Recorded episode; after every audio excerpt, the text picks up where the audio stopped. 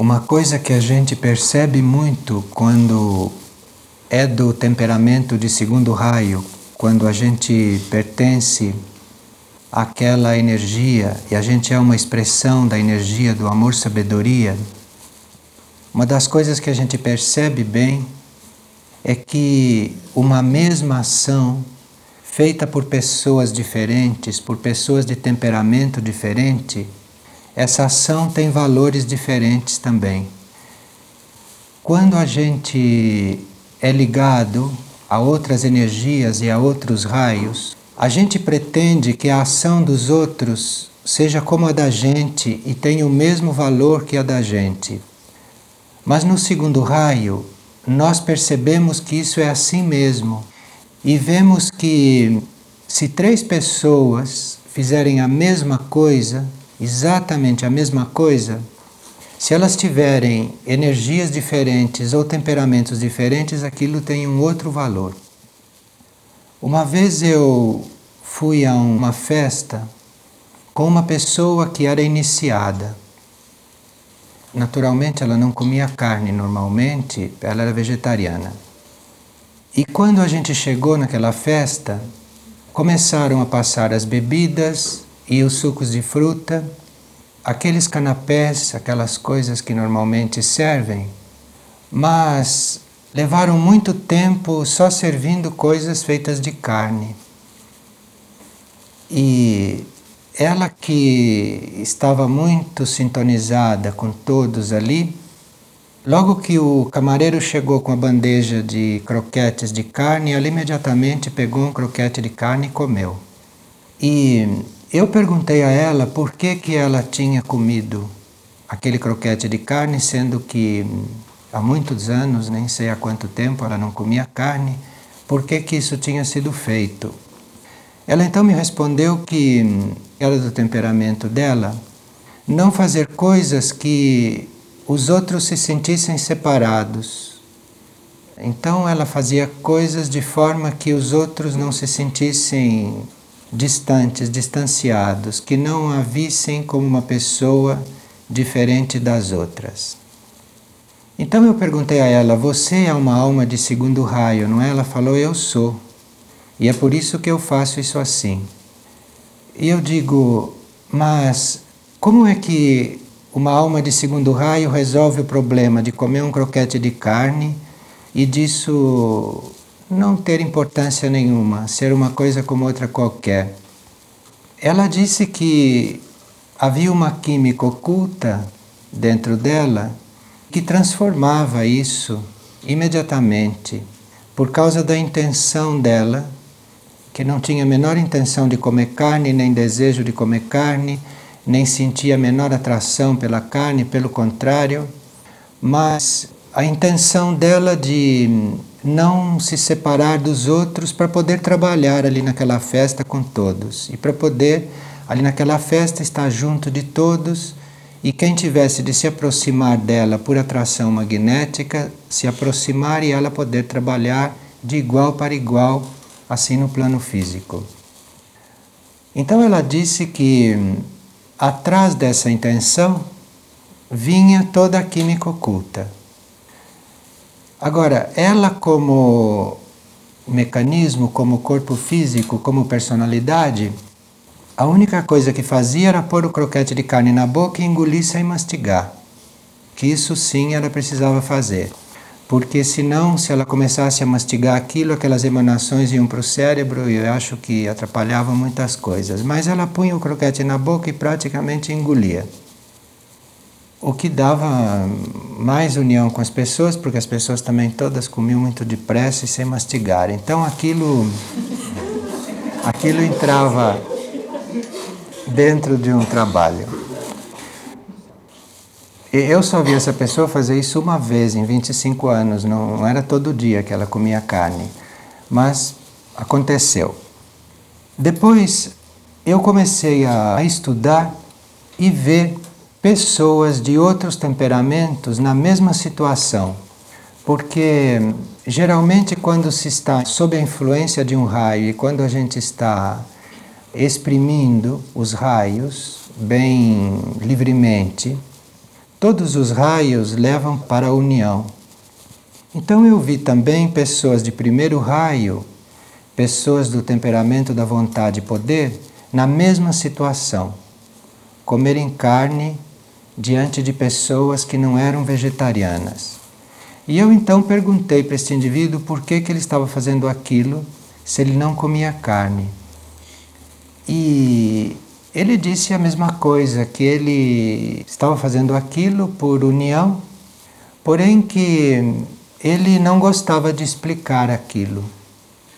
Porque se ele tivesse que falar muito a respeito daquilo, se ele tivesse que se explicar, o outro estava numa ordem de ideias diferentes, o outro compreendia isto diferente. Então ele preferia não explicar, preferia não falar nisso porque ele também não tinha intenção de partilhar com o outro qual era a posição dele, ele não tinha intenção de revelar ao outro o que ele pensava da carne, porque ele achava que com isso o outro iria se separar dele, porque estava num ponto de vista diferente. Então veja que já é completamente diferente o valor da ação. E um terceiro raio já fazia esta ação juntando essas duas coisas, sintetizando essas duas coisas e tendo um comportamento que não era nem como a primeira pessoa e nem como a da segunda pessoa. Era já um comportamento onde tudo isso estava misturado e ficava perfeitamente explicado, ficava perfeitamente claro e era uma posição que reunia isso tudo o segundo raio de amor-sabedoria tem sempre uma percepção muito intuitiva daquilo que é a necessidade do outro. Então, ele percebendo a necessidade do outro, ele imediatamente se amolda aquilo, ele imediatamente se adapta e ele faz exatamente aquilo que o outro necessita que ele faça. Nos graus mais elevados desse temperamento, a pessoa já começa a ter a percepção intuitiva também, não só do que um outro indivíduo precisa, que um outro ser precisa, mas a pessoa também já começa a ter a percepção daquilo que o planeta precisa. Então já se amolda a todas as necessidades do planeta e já adapta a sua forma de vida, o seu modo de pensar, o seu sentimento, a sua ação, tudo à necessidade do planeta, porque este já tem uma consciência um pouco mais ampla. E nos estágios mais avançados desse temperamento de amor-sabedoria, o indivíduo já compreende e já tem a percepção daquilo que é a necessidade no sistema solar e assim por diante. Ele vai se amoldando ele vai se abrindo e vai se adaptando a necessidades cada vez mais amplas e mais vastas. Mas o princípio é sempre aquele dele deixar de ser ele mesmo, não é? E dele não ver aquilo que seria a necessidade pessoal dele, como no caso da pessoa que sabia que a necessidade dela não era comer carne, pelo contrário, ela não devia, não podia comer carne. Mas isso ficava completamente subordinado a uma necessidade de um grupo, a uma necessidade de um grupo de pessoas que estava ali em volta. Isso os indivíduos manifestam, e isto acontece por causa de uma necessidade de complementação que todos os indivíduos têm, mas que o, o segundo raio, o indivíduo do temperamento de amor-sabedoria, tem isso muito pronunciado. E a gente tem essa tendência à união, essa tendência a complementar o outro, essa tendência a ser compreensivo. A gente tem isso porque nós tivemos uma origem, na nossa origem, a nossa consciência foi como se ela tivesse se desprendido do todo, de uma totalidade. Então a gente saiu desse todo e tomou consciência de que a gente é um indivíduo também. Mas, apesar da gente viver assim como um indivíduo e ter a consciência de que a gente é um indivíduo, a gente guarda essa recordação do todo. Embora a gente não saiba que tudo é uma coisa só e que a gente faz parte de um todo, embora a gente tenha perdido isso, não é? Quando a gente entrou para a encarnação, inconscientemente nós sabemos disso. Inconscientemente nós temos como que uma nostalgia dessa nossa situação consciente primordial. Então todos nós sentimos inconscientemente a necessidade dessa união original, dessa coisa não separada. E como a gente está numa circunstância vivencial em que a gente se sente separado do outro em nível mental, emocional e físico, é impossível a gente se sentir completamente unido com o outro, unido com o todo. Então, esta necessidade de tomar consciência daquela nossa origem, de quando nós tínhamos consciência de uma totalidade, é isso que a gente chama de amor. É essa coisa que o segundo raio manifesta. Amor para outros raios são outras coisas e amor para outras pessoas também são outras coisas. Mas para o segundo raio é uma compreensão assim absoluta, é uma forma de estar com o outro incondicionalmente e sem o menor sacrifício, sem fazer a menor força, sem estar trabalhando para que aquilo aconteça. Isso é porque esse temperamento, as pessoas de segundo raio, essas pessoas, elas são muito ligadas a esta nostalgia da união. Então, naturalmente, elas negam aquilo que é a individualidade delas, negam aquilo que é a personalidade, negam aquela situação de estar separada e naturalmente estão junto com o outro, naturalmente estão compreendendo o outro e tendo compaixão pelo outro. Aqui é bom que a gente se explique porque a palavra compaixão nesse sentido, não tem o mesmo sentido que tem na vida humana. Na vida humana, ter compaixão de uma pessoa é ter pena da pessoa, mas isso é a vida humana, isto não é a energia pura. A compaixão é esse movimento do segundo raio, é este movimento da pessoa de amor, é este movimento de hum, estar tão unida com o outro lá no fundo está tão identificado com aquilo que é o outro que o compreende totalmente. Então, esta compreensão total, com completo esquecimento daquilo que é a gente mesmo, é isto que se chama compaixão. Então, quando a gente tem compaixão por um outro, a gente está completamente dentro daquilo que é a necessidade do outro e, portanto, a gente vive exatamente aquilo que tem de ser vivido, na frente do outro, junto com o outro, ou em comunicação com o outro e completamente esquecido de si.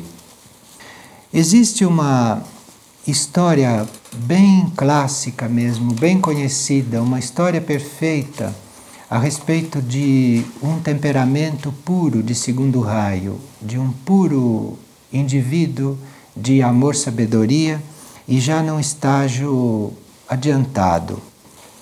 Este indivíduo era um rabino, ele era conhecido no lugar onde ele morava, na aldeia onde ele morava, como uma pessoa extremamente santa, extremamente pura e vivia uma vida muito solitária como rabino.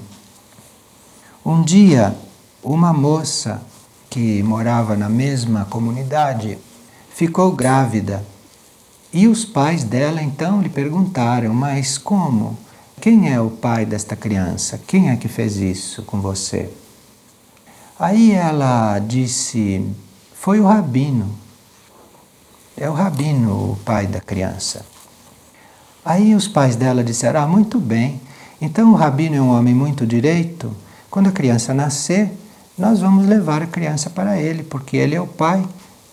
Então a criança nasceu e os três foram então com a criança na casa do rabino.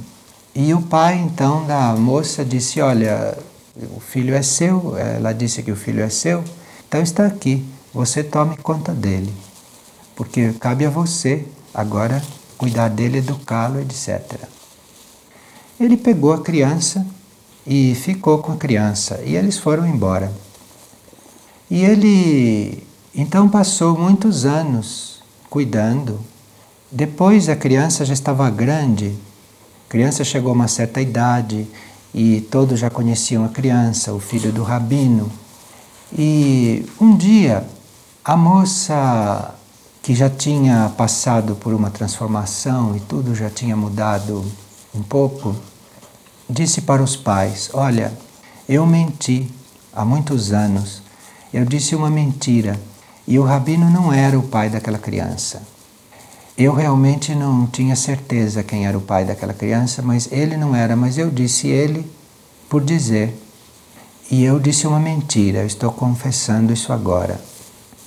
Então, os pais foram lá com ela de novo e disseram: Olha, ela está dizendo que você não era o pai da criança, que você não tem nada a ver com isso.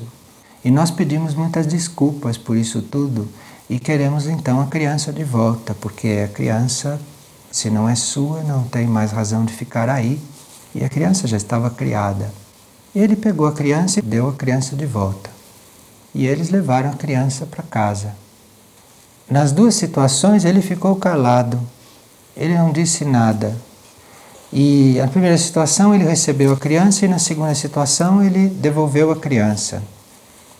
E a história não diz se aquelas pessoas tinham compreendido tudo isso, se eles tinham entendido o que realmente tinha se passado.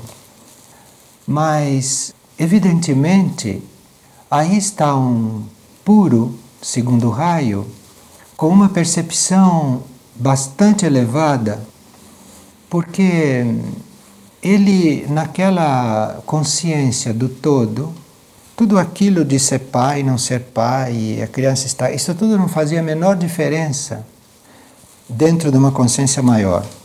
Mas era assim muito real que se ficasse com uma pessoa que precisava ficar ali precisava ficar ali porque, evidentemente, na visão dele, na percepção elevada dele, aquela criança estaria muito melhor ali e precisava ficar ali do que com aquelas outras pessoas com as quais ela estava naquele momento. Então, isso ele percebeu de imediato na situação e achou que realmente com ele era o melhor lugar para a criança ficar. E até esta altura, ele não estava levando em conta nada pessoal dele, nem o prestígio dele como rabino, nem a reputação dele, não estava levando nada mais em conta a não ser aquela coisa que estava ali para ser cuidada, para ser tratada, que lhe estava sendo entregue, não é? muito claramente entregue, e isso então é a coisa que tinha importância. E ele devia também estar vendo outras coisas dentro da compreensão dele, bem clara neste raio. Ele devia estar vendo também ali coisas kármicas, não? Ele devia estar percebendo também que uma coisa dessas não acontece à toa, que uma coisa dessas não acontece por acaso. Então, se uma criança que ele nunca viu, se pessoas com a qual ele nunca teve maiores relações chegam com uma situação desta, já assim tão claramente armada, ele provavelmente, dentro da compaixão, ele percebeu o jogo kármico que estava ali. E ele percebeu que deveria haver ali algum débito kármico que ele teria que saldar com aquela criança, ou que ele teria que saldar com aquelas pessoas. E todas essas coisas são muito pouco partilháveis, porque quando o outro não está na mesma sintonia, quando o outro não está na mesma compreensão, aí como diria um primeiro raio, né? Então, é ficar quieto e fazer a ação que deve ser feita. Fazer a ação que deve ser feita da maneira mais livre. E nós vimos então nesta história perfeita, né, de uma compreensão tão grande, porque realmente dentro do todo, aquela criança está com a mãe ou está com ele, estão todos dentro do todo. Isto não faz muita diferença, não, num certo sentido. E ao mesmo tempo faz diferença, porque Naquela circunstância, evidentemente, seria melhor que a criança crescesse com alguém que era verdadeiro do que com pessoas falsas, do que com pessoas que ainda não tinham chegado no mesmo grau de compreensão, que não eram tanto ainda elas mesmas, né? Então tudo isso entra num ritmo que é bem o ritmo do amor-sabedoria, que é bem uma coisa que a gente pode hum, perceber através da história. E uma coisa que a gente percebe também muito típica desse temperamento é que, apesar de ter havido aquela convivência durante muitos anos entre o rabino e a criança, que a criança praticamente cresceu com ele, ele entregou a criança com a mesma facilidade como se aqueles anos todos não tivessem passado. Então não havia apego nenhum, não havia nenhuma forma de possessividade, não havia nenhuma forma de cobrança, de usufruto, de todas essas coisas que não são desse temperamento quando ele é puro.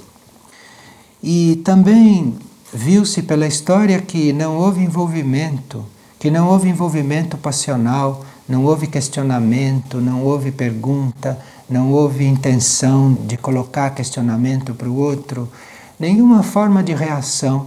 Houve uma total harmonia em tudo o que aconteceu. E nessa devolução da criança, que no fundo não foi uma devolução, porque a gente no fundo não recebe e nem devolve nada no segundo raio puro. Aparentemente a criança chegou e aparentemente a criança foi embora. Mas isso dentro do amor-sabedoria não é bem assim. Porque dentro do amor-sabedoria não tem quem chegue e não tem quem vá embora. Estão todos juntos sempre. Estão todos juntos eternamente, num eterno presente. É quando a gente está assim, um pouco, não com esse sentido muito aguçado, é que a gente tem muita necessidade de dizer: olha, eu cheguei. E a gente tem muita necessidade também de dizer: olha, eu estou indo embora, até logo. O puro amor-sabedoria não tem necessidade de nada disso, porque ele não chega e nem vai embora. Fisicamente ele vem, mas ele já estava, com o amor ele já estava ali. E a uma certa altura, fisicamente, ele vai embora, mas a consciência dele está no todo, então ele não está indo embora realmente na consciência. E isso fica então também claro nesta história. Uma outra coisa que este temperamento, que este amor-sabedoria traz, e que é muito clara também nesse exemplo, é aquele trabalho que nós chamamos de Karma Yoga que é a hum, união absoluta com aquilo que é o nosso destino, a união muito consciente daquilo que é o nosso dever, com aquilo que é o nosso karma, com aquilo é que são as coisas que hum, estão para ser feitas. E esse karma yoga, este yoga do destino, no segundo raio é que ele atinge realmente a perfeição. Porque nós pensamos em outros temperamentos que cumprir o destino é cumprir um dever, que é fazer uma coisa compulsoriamente forçada, porque aquilo é karma. No segundo raio, isso não é visto assim. No segundo raio, aquilo que é para ser feito, aquilo que está na nossa frente como karma, para ser desenvolvido, para ser realizado, aquilo é feito com a maior união, sem nenhuma forma de lamentação, sem nenhuma forma de comentário, sem nenhuma forma de racionalização sobre aquilo.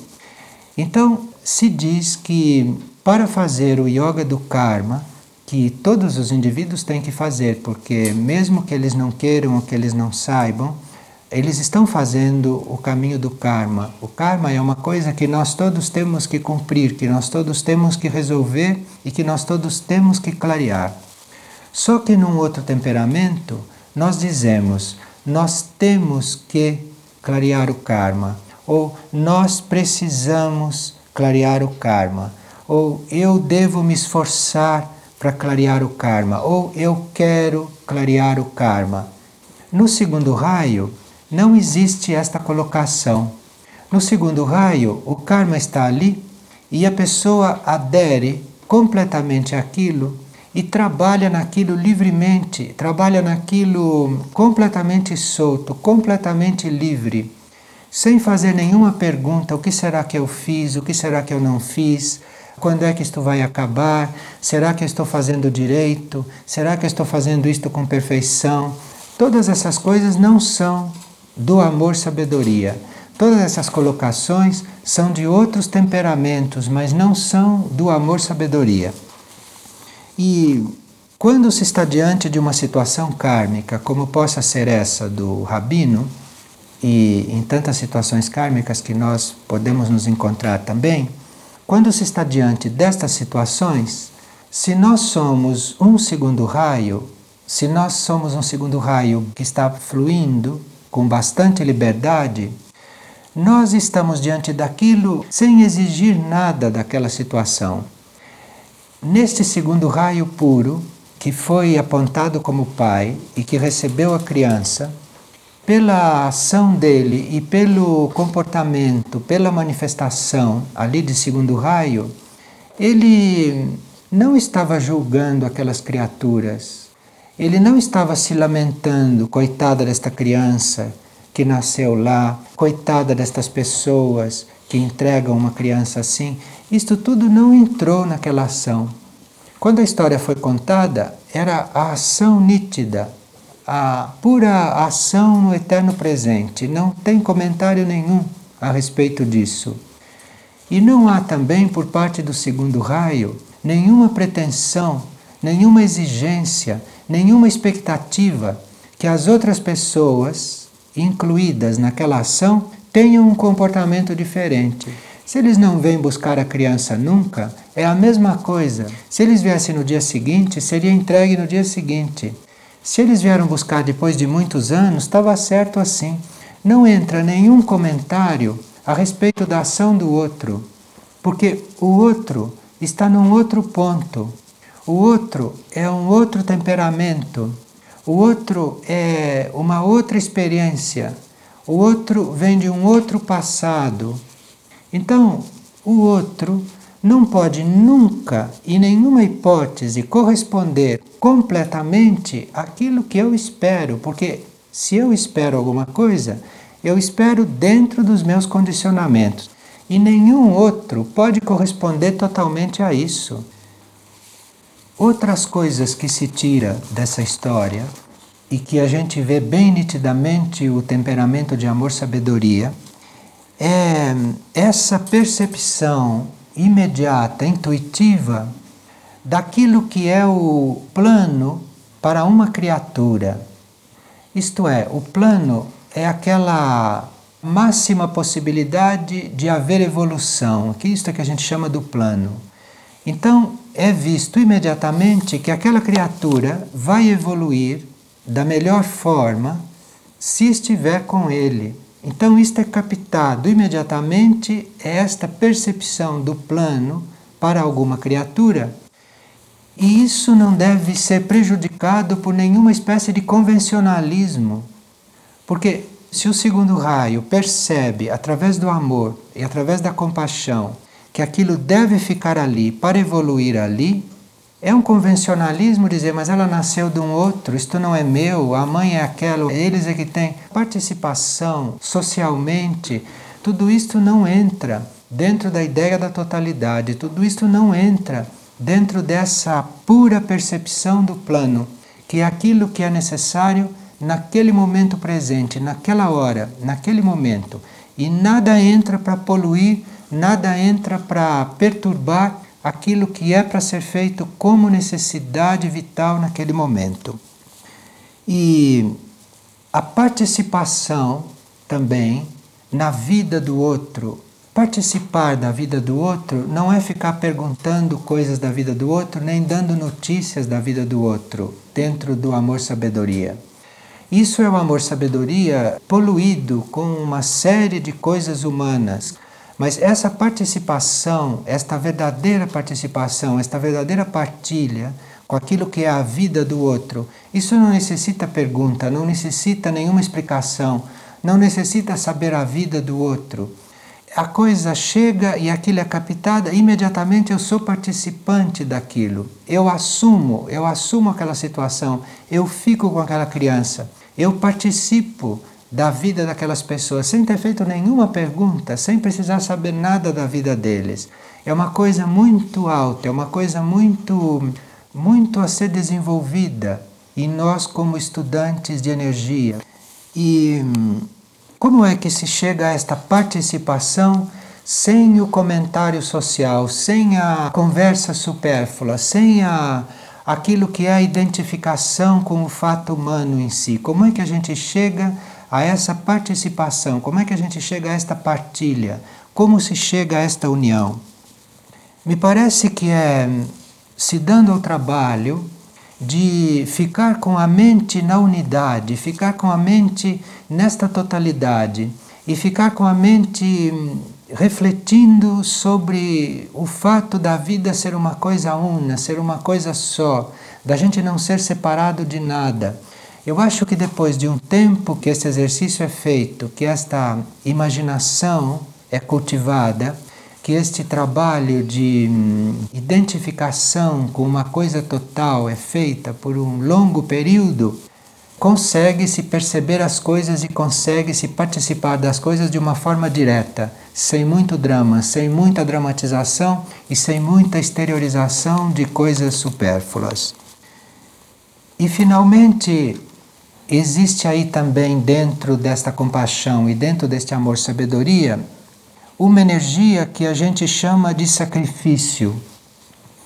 Esse sacrifício, isso que a gente chama de sacrifício, é exatamente aquilo que emergiu no rabino, emergiu na ação do rabino. Isto é, de fazer todas as coisas como se tudo fosse igualmente sagrado. É sagrada aquela que estava mentindo, é sagrado aquele que veio impor aquela criança. É sagrada a criança. Eu sou sagrado. Tudo pertence a uma totalidade, então tudo é sagrado.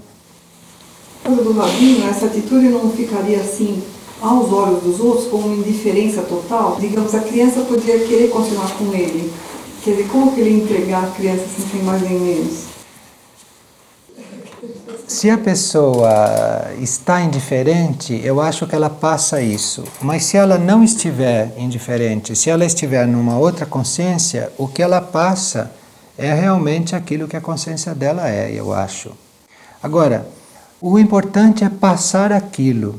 O outro vai entender como puder. No segundo raio, você sabe que ele vai entender como ele puder. Ele pode até entender que você é indiferente, mas ele vai entender como ele puder. Agora, você vai fazer aquilo que no eterno presente foi percebido que deve ser feito.